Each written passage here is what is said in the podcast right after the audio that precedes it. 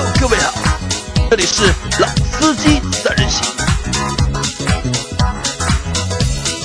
三人行必有老司机。Hello，大家好，欢迎收听《老司机三人行》，我是杨磊。大家好，我是老倪。大家好，我是阿 Q。啊，今天是五月二号，然后大家听到这期节目的时候，应该是五月五号或者是五月四号，因为我们的这这期节目是提前录的嘛。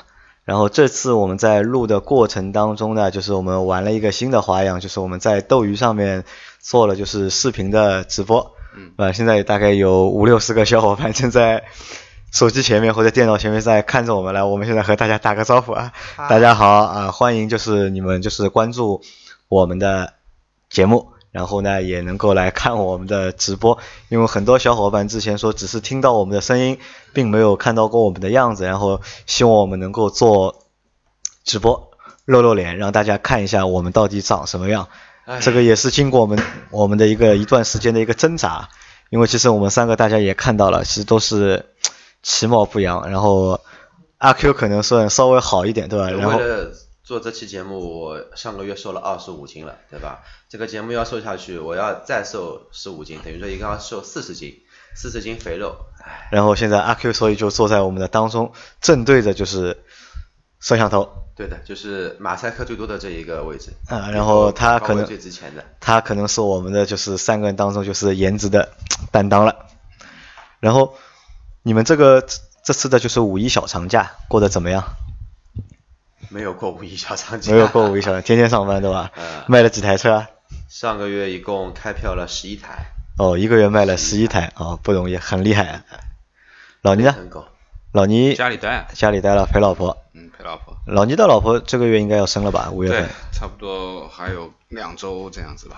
因为老倪有可能在五月份里面有可能会短暂的会离开一下，因为他的老婆五月份预产期生娃对预产期要到了嘛，然后老倪可能要陪着他老婆，然后迎接他的一个孩子的降生。降生。那然后可能在五月份的就是节目里面，我会肯请比较多的嘉宾来到我们的节目，就是来代替老倪不在的 这段日子日子啊。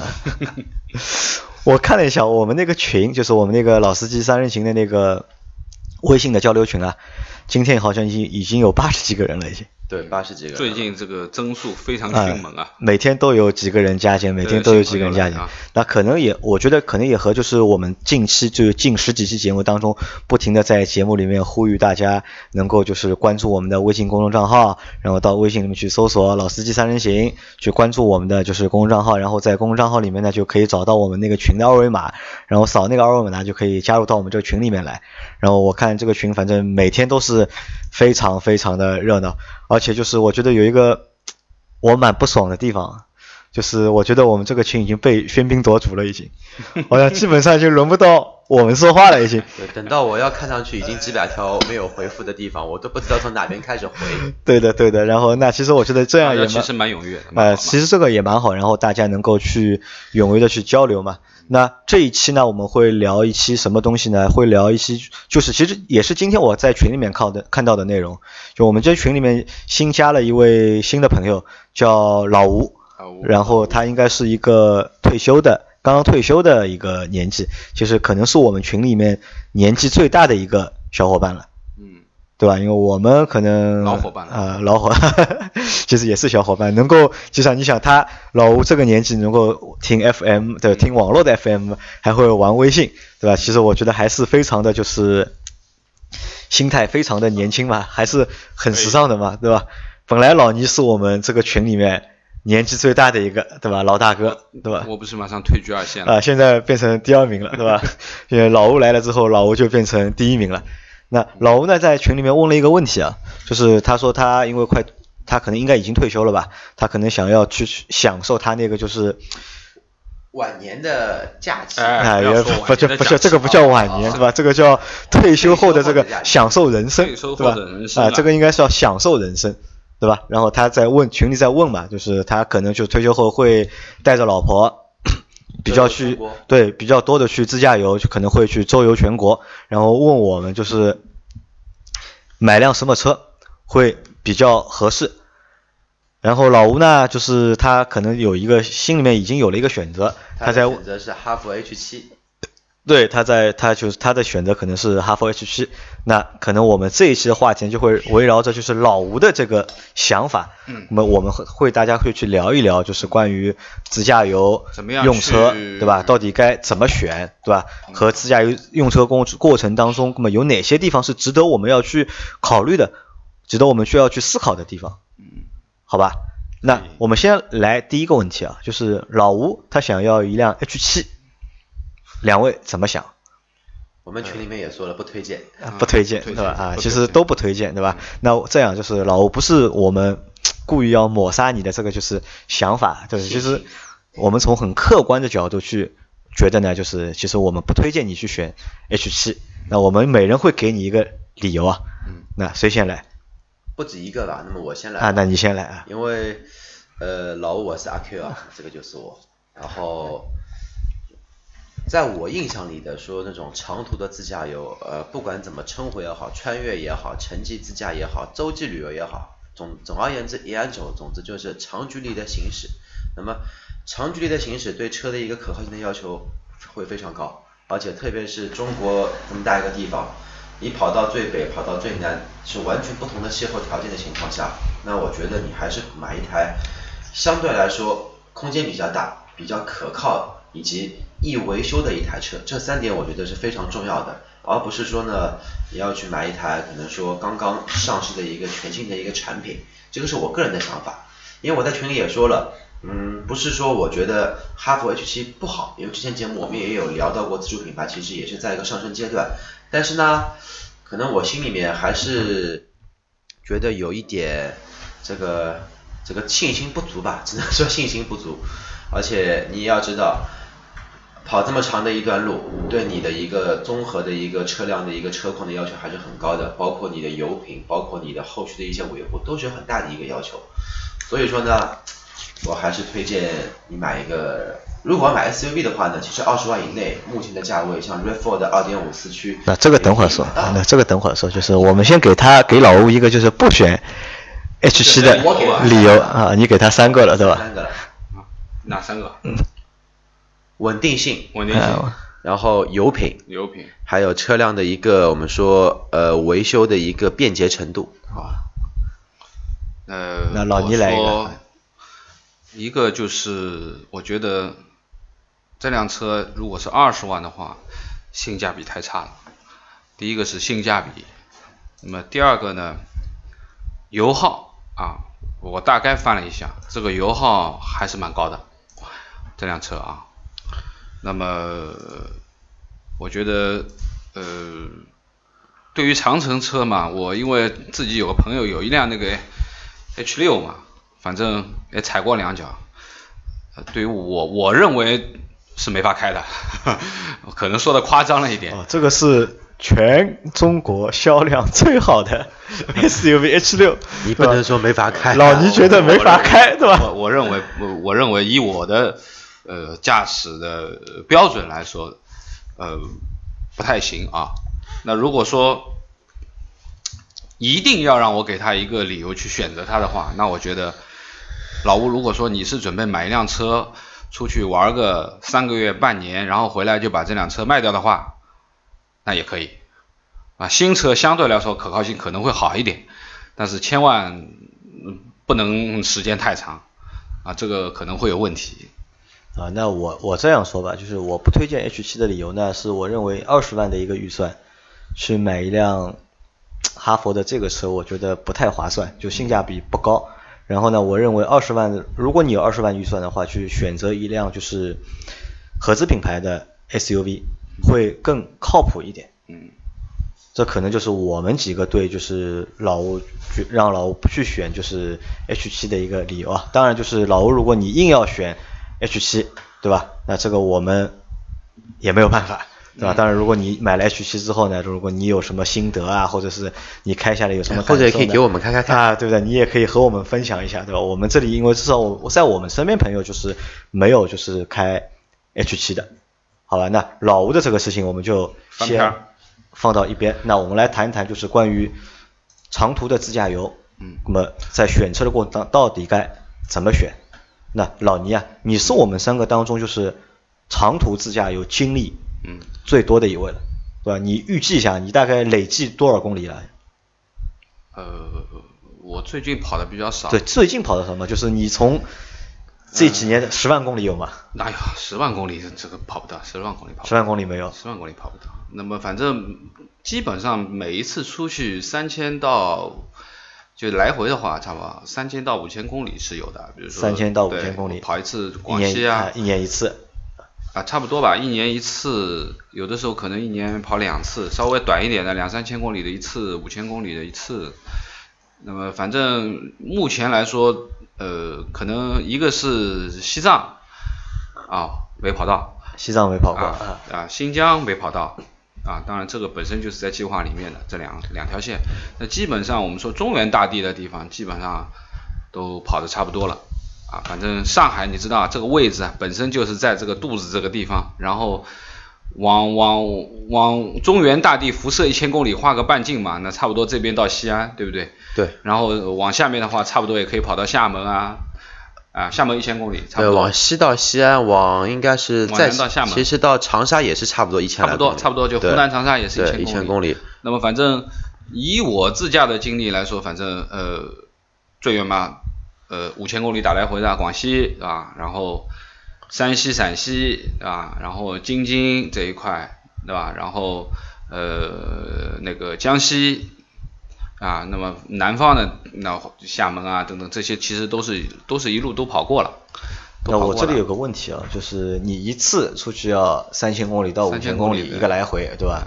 那单次可能也要个一千五百公里到两千公里，就是单单我也有，就是说，比如说我去兰州、去去青海、去去青海湖、兰州、去四川，嗯呃，我那个时候是直接飞机到到兰州，然后兰州拿一辆车，然后再往外跑，差不多兰州打在外面打个来回三千公里嘛，兰州差不多到上海是一千一千八百公里，呃，要两千了，啊要两两两高速要两千左右了。呃呃，西安到兰州应该是八百。嗯。那像这样的一种这种就是长途的这种驾驶的那种旅程，好玩吗？好玩啊，好玩，风景都在路上，所有景点不去，所有景点不去，买票的基本不去。买票的不去啊，除了我们讲的，你真的是有一些，比如说寺庙之类的，比如说我们说去去去老木寺啊，或者就四川交界的地方，那么这些可能门票都很便宜。但正经的，我们讲的现在这种五 A 级的人都挤满了人头的，那基本都不去。就是享受就是路上的那个过程。啊，基本上都是路上的风景，其实真的很好。比如说我去去山西，然后我是从上面往下走的，我是先到北京，然后从北京去大同，然后再从大同往下穿，呃，到舞台，然后再从舞台去太原，一点一点往下走那这边。阿 Q，你有没有这种就是长途自驾游的这种经历？有不多，不多，最远一次来回两千五，去的是哪里？厦门，厦门，就是开车去厦门。他在厦门还呃印象很深的，开过去冰雪冬天嘛，然后开一台 G 幺八去，在路上，哎呀，这说到这一段，有人看我们的视频要回回回家要跪搓衣板了要，然后在山上被冻了一天一夜。好了，开到厦门，开了整整应该是二十七个小时。厦门回上海的时候呢，又被又又又在路上被冻了一天一夜，整整开了四十八个小时。就直接从上海就直杀厦门。对，那选择开车的原因是什么呢？为什么不坐火车或者不坐飞机呢？好玩啊，就像老倪说的，风景都在路上，都在路上，都在路上。因为我觉得就是除了我们说城市之间的穿越以外啊，这城市嘛，你肯定是看当地的这些呃城市里面的景点，基本上是这样。那么如果说你是去云贵川的话，那基本上风景都在路上。比如说我去去丽江啊，当然那个时候是没准备去丽江啊，原来的打算是到稻城以后就回头的，就是从上海我从上海开车到成都，然后去稻城啊，去去亚丁，然后呢再从亚丁想直接再就原路返回的，应该说，但是很不巧的是就是呃翻折多山的时候，六十公里的折多山，我翻了六个小时，像爬一样。而且从早上晚上六点钟一直开到晚上十二点钟，眼睛都开瞎掉了。那么当然碰到大雨啊、山啊、泥泞啊等等各种各样的情况。那么后来我们三个男人出去了嘛，临时决定就在稻城的客栈里面决定说，不回头了，再往前插，直接穿香格里拉，然后去了丽江，再从丽江回昆明，回贵州，再回上海，就是跑了一圈，这个差不多有八千公里这样子。你那那次旅行开的是辆什么车？是开个吉姆尼啊？吉姆尼啊，就小的就是一辆小车，三个男人嘛，很简单嘛。那么我觉得，呃，出去玩嘛，第一个千万不要抛在路上，这是第一重要的。因为你如果你的车有问题，抛在路上，那你所有的旅程都废掉了，对不对？那么这是我觉得可靠性是第一要考虑的问题。啊，那我们现在就是因为我前面也聊了一些嘛，那我们来细数一下，就是在。长途自驾的过程当中，在选车的过程当中，就是可能要有哪几个点是我们要去考虑到的，或者是要去想到的。那第一点可能就是前面大家对车型上面可能会有一些分歧，就是城际之间的穿越，或者是从 A 点到 B 点，就是可能会去到一些比较呃叫非铺装路面，可能会有一些就是涉及到一些轻度越野啊，或者这样的一个就是。非常规的路况，那在这样的各种的情况下面，我们选车选车型到底应该怎么选？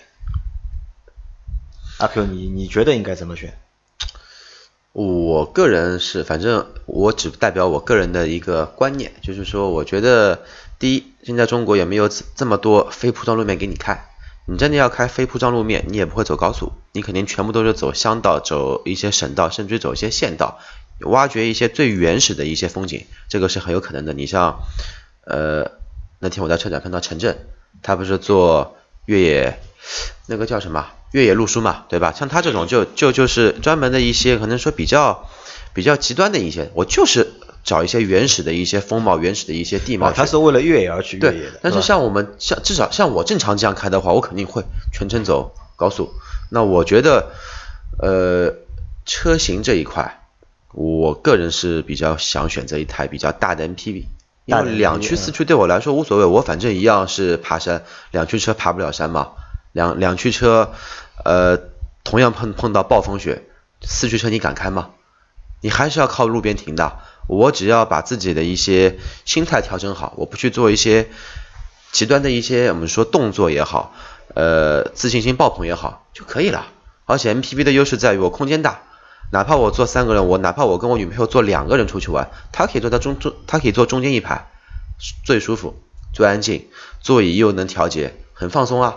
后备箱放东西，可以带狗，可以带猫出去玩，这就是我的想想法。啊，你你会就是选择一辆就是 MPV，对，大的 MPV，大的 MPV 有多大？G L 八，呃，G L 八这种啊，就你的目标还是就是 G L 八，他反正中毒了，他现在就两辆车，一辆是 G S 八，对吧？还有一辆是 G L 八，嗯，对，都是带八的嘛。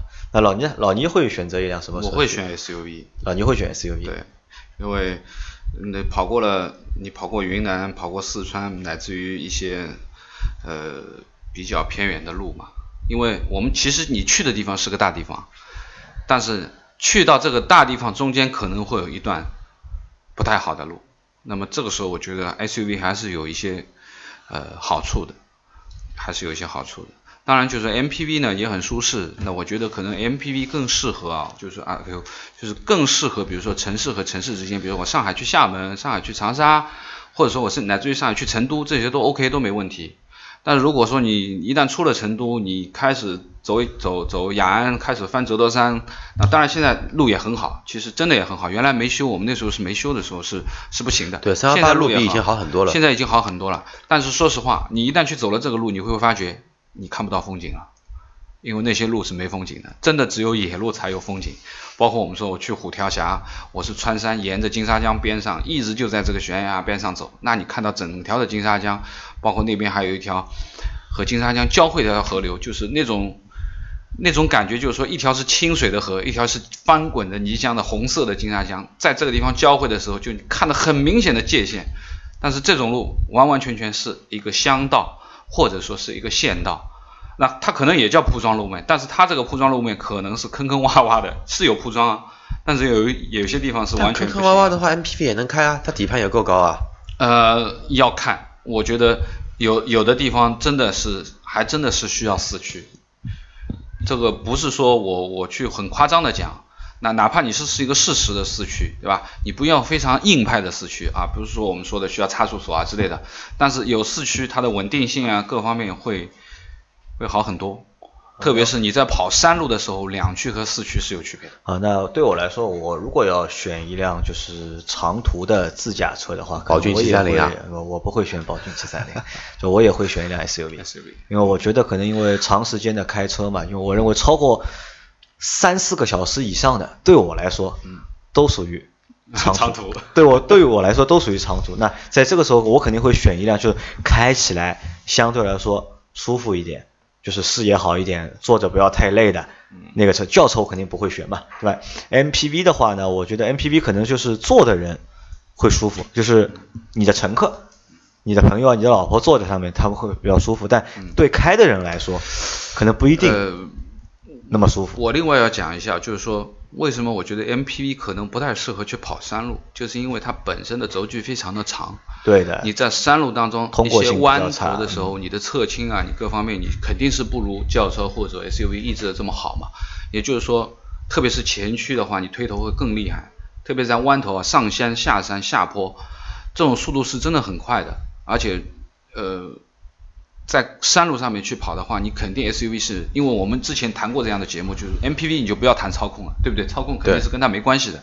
但是你在这些山路，你真的会有操控。就是说我我说的最简单的比方，我们那个时候我在稻城的时候，我们不不决定回头去成都了，我们决定穿山去香格里拉。我看了一下三幅地图啊，三幅越野地图的路书，三百公里。但是这三百公里真真正正是从我早上七点钟开到了晚上，整整一天都是山路，从三千米开始往上爬，爬爬爬到四千多，四千七百多，再下来爬爬爬，一天的山路，如果你完全是看 MPV 的话，你真的是有问题的，真的可能会会会会很有问题。当然就是我不排除就是说，之前我们曾经说过啊，五菱神光啊，这个在山里面跑得像飞一样的这种，但是人家真的是很熟悉路。他知道什么地方有弯，你你你你是一个陌生人，你肯定你对路况不熟悉，上山下山，这个是我觉得可能就是山路上面 MPV 就稍微差一点。另外再说一个呃笑话，就是我们曾经开过一辆三菱的那个那个 MPV 叫什么？呃，MPV 啊，格兰迪啊。不是格兰迪，是那个方的那个，就是东南的。呃，东南的那个叫富丽卡，不是富丽，不是富丽，不是零什么 MPV。MPV 就是就是以前中国女排代言哎，铃声铃声我曾经开过一辆铃声，那个时候就是走大同，我们就是去大同去山西跑那一圈，过年的时候去去去那个那个呃平遥古城过年过中国年的，嗯，很很好。那么这一段路我记得很清楚的，就是我从北京穿大大同的时候，中间有几个小时的是山路，就是太行山啊，风景极美，雪山哎压在那里。然后雪路啊，真的是雪路，开得很慢，真的二十码一点都不敢快，下坡，那你怎么办？真的只有慢。而且我们第二天从从太原，然后呃大同去穿五台山的时候，因为五台山你知道吗？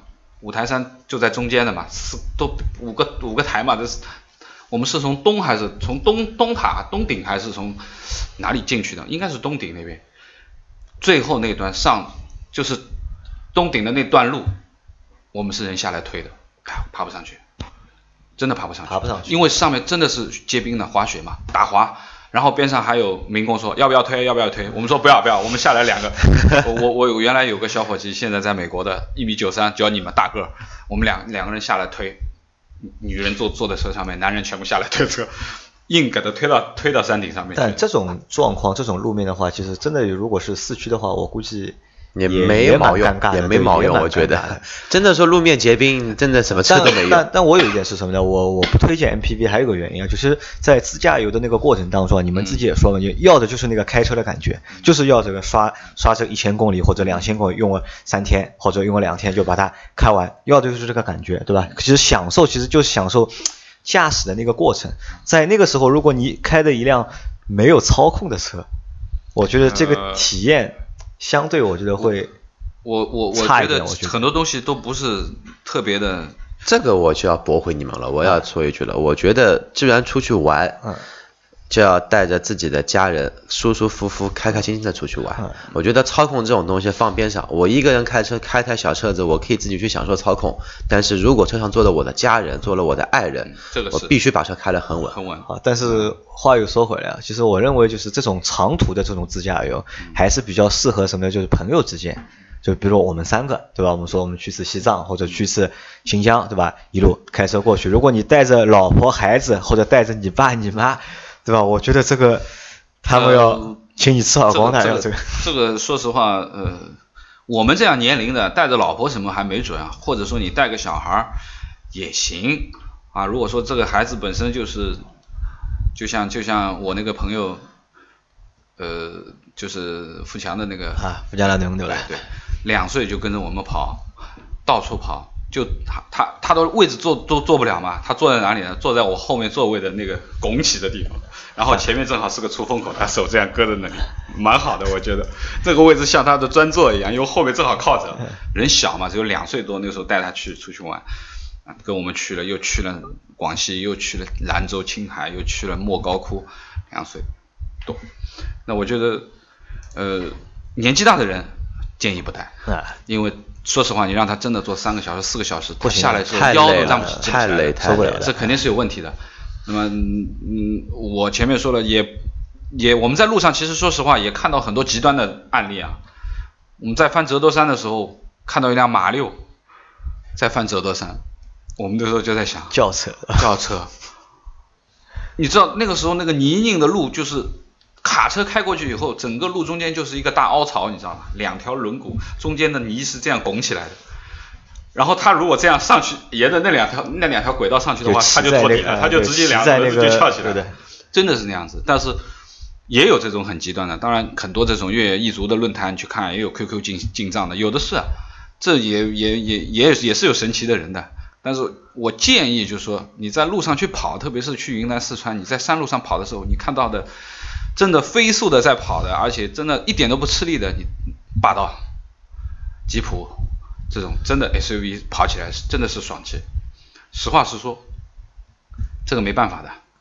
那可能我们这一集啊，就是聊不了太多啊，就是我们可能只是在这一集里面，就是我们会有两个论点，一个论点呢是推荐就是 老吴不要去买 H 七，对吧？这是一个，对吧？还有一个呢，就是我们可能会对车型上面，我们几个人会有一些小小的分歧或者有一些小小的争论。那阿 Q 呢，觉得会去买一辆舒服的大车 MPV，对我会去买台舒服的大自驾游，我觉得他觉得是不错的。嗯但老倪呢和我呢都觉得是用一辆 SUV 而而会比较好一点。四驱的 SUV 啊四驱的，那四驱四驱不四驱呢？我觉得就是也还是看路面。如果那你不要只是一个四驱，你去买 SUV 干嘛呢？那我还是这句话。哦不不一样不一样，就是坐着这个我又跟你有分歧了，我是坚定的嗯认为买 SUV 还是要买四驱。买四驱对吧？哈，那四驱就四驱吧。那可能我会这样，那可能我会场景会这样想，就是如果我们三个人要出去玩，就如果我们三个人出去玩，嗯，那可能我就我们用一辆 SUV，对吧？我用一辆 SUV。没有啊，我们不是说好开宝骏嘛？呃，宝骏嘛，也那么如果买宝骏嘛，你肯定也是买宝骏的那个五三零呀，对不啦？五七零还是五三零？宝骏七三零，七三零是730 MPV，我要 MPV 啊，我不要 MPV，我来开好了，对吧？没关系的。那如果我们三个人出去玩，那我可能会选择一辆 SUV，然后大家三个人轮换着开，对吧？一人开个三个小时或者四个小时，对吧？但如果是我公司里面要出去，对吧？比如说我们要去一次比较远的地方，如果我说开车开去北京好了，也不要太远，就就开去北京，那就再见了。如果没有飞机，也不能坐火车，我晚上有急事要过去的话，那我肯定我会拿一辆 MPV，但有原则的，我肯定不开的。对，我肯定是不开的，对吧？我肯定是找个人来开。对老板不一样我坐着，或者我坐在第二排，对吧？那所以我觉得就是因为你 MPV 嘛，我觉得就是你开起来开的那个人，我觉得特别是长途，呃，相对来说就是肯定没有开没有就是开 SUV 那么就是相对来说轻松。嗯我觉得跑高速公路的话，那肯定 MPV、SUV 都差不多的，应该这样讲，基本上都是大直道。但是如果说一旦进了国道，或者说进了省道，或者说有一些翻山越岭也好，或者说那肯定嗯 SUV 的这种性能就可能比 MPV 更稳定一点啦。啊，那么还是我还是这个原则，我认为就是城市之间的穿越，MPV 是一个好选择，又舒服又大，对不对？也没有太多的路况可以考验的啊，不管你是 GL 八还是奥德赛，还是你在烂德高速，你还还是高速啊？对吧？它还是高速嘛。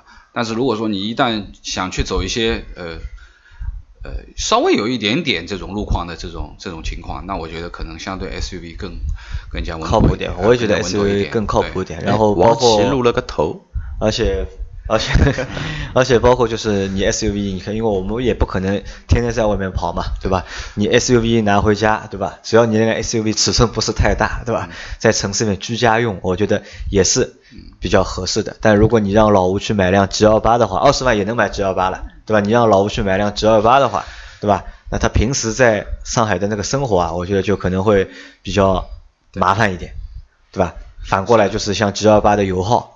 对吧？也会相对比较高一点，对吧？如果你真的想开 MPV 的话，这样，因为我这个星期星期五我会那个，我会去一次南昌，嗯，我这个星这个星期我会去一次南昌，然后南昌干嘛对，我有事情到南昌，对吧？我去玩，对吧？然后我们准备自驾游，对吧？那如果你想开 MPV 的话，对吧？那你愿不愿和我们一起去？啊，我们要我要上班，你要上班 我要上班。好了，好吧，那这期节目反正就先到这里。然后反正老老倪和我的想法是，如果去买一辆适用于就是长途自驾游的车，我们和和老倪都会选 SUV，对对吧？